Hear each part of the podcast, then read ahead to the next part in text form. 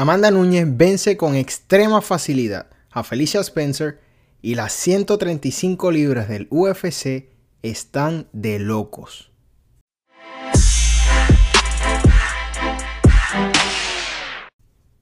¿Qué tal fanáticos del MMA? Yo soy Eric Alexander y esto es Liga Combate, tu canal favorito para enterarte de todo lo que sucede en el mundo del MMA en español. En este video vamos a estar resumiendo lo que fue el cartel principal de UFC 250 pero antes, quiero invitarle como siempre a que se suscriban a este canal y le den a la campanita para que se enteren de todos nuestros videos tan pronto sean publicados. La noche del sábado se llevó a cabo el evento UFC 250, uno de los más esperados de todo este año, y a pesar de que voy a hablar puramente de la cartelera principal, quiero hablar del último combate de las, de las preliminares, donde se enfrentaba Chase Hooper contra Alex Caceres. Chase Hooper prospecto novato en el UFC con tan solo 20 años de edad, se enfrentaba a un experimentado Alex Caceres. Era el favorito en las apuestas, algo que no hace nada de sentido. Y todavía me pregunto por qué el UFC puso a un chico tan joven, como lo es Chase Hooper, enfrentar a una persona como lo es Alex Caceres.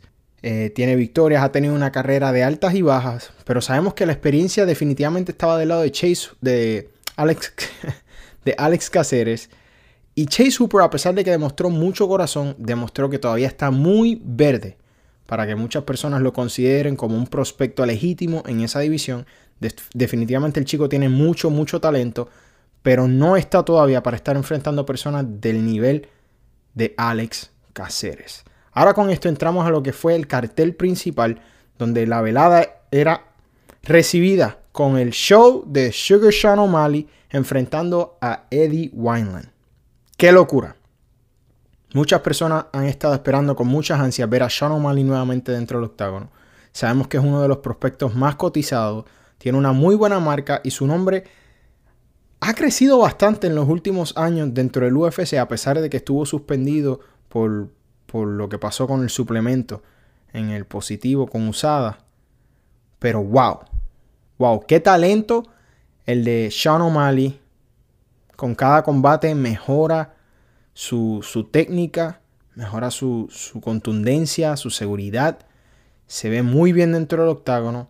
Y noqueó a Eddie Wineline con un derechazo. Fue suficiente para acabarle la noche. No tuvo que ground and pound, no tuvo que seguir. Un solo golpe y se acabó. Le apagó las luces Luego dijo que quiere renegociar su contrato y quiere más dinero, algo bien interesante, porque sabemos que en las últimas semanas John Jones, Henry Cejudo, Jorge Masvidal han estado en conversaciones por eso mismo, por más dinero. Sabemos que Sugar O'Malley, a pesar de que todavía no es una superestrella, dentro del MMA ya tiene un muy buen nombre, tiene una gran cantidad de seguidores y va a ser bien interesante saber qué pasa con las negociaciones. Ahora, definitivamente Sugar O'Malley está poniendo su nombre como uno de los mejores en las 135 libras. Una división que está repleta de talento. Posiblemente una de las mejores divisiones en el UFC ahora mismo. Y eso no es algo que yo diga a la ligera. Solo piensen en las 155 libras, 170 libras. O sea, hay muchas divisiones cargadas, pero la 135 está llena de asesinos en los primeros 10.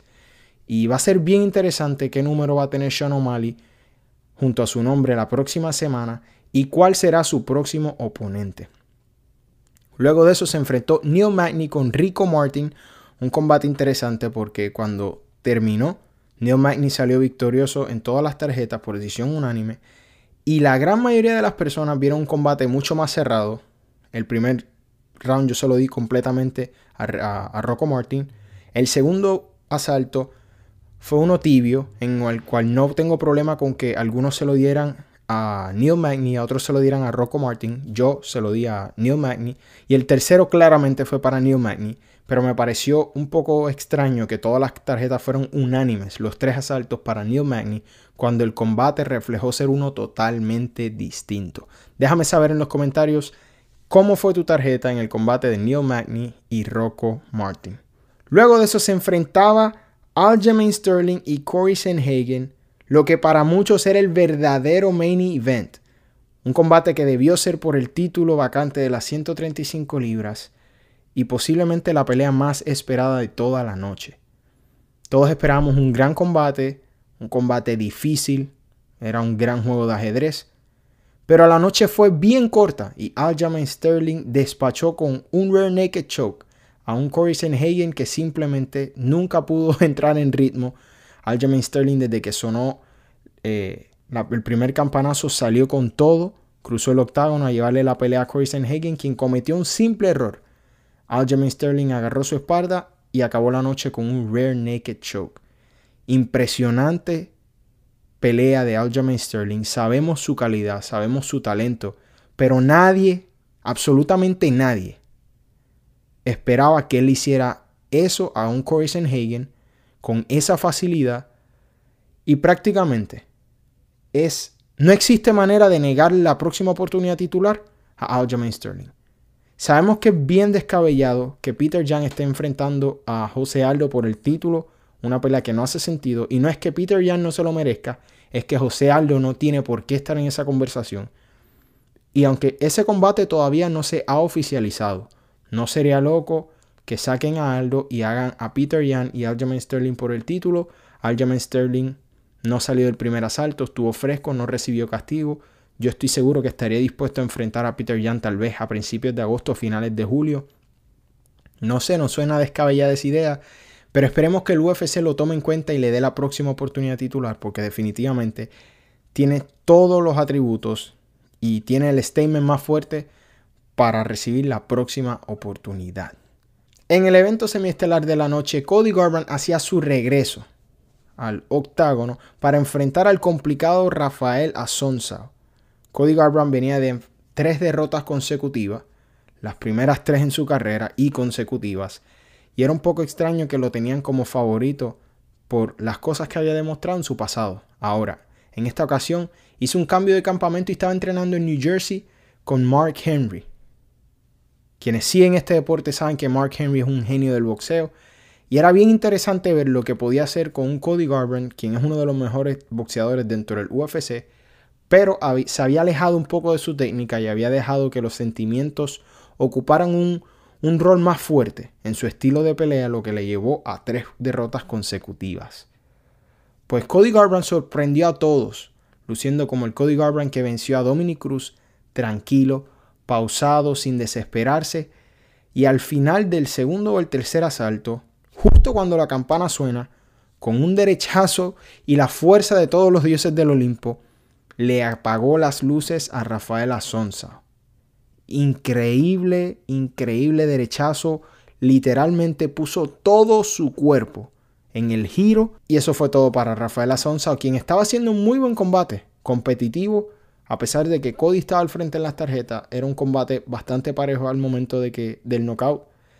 Pero fue un buen statement para regresar a Cody Garbrandt, para volver a poner su nombre entre los mejores de la división y volver a caer en tiempo y demostrar que todavía es joven, que todavía tiene mucho que aprender y que todavía tiene la posibilidad de volver a ser campeón. Muy interesante ese combate, eh, muy bueno lo que, lo que hizo Cody Garbrandt, así es que el futuro es muy, muy alentador para el joven Cody.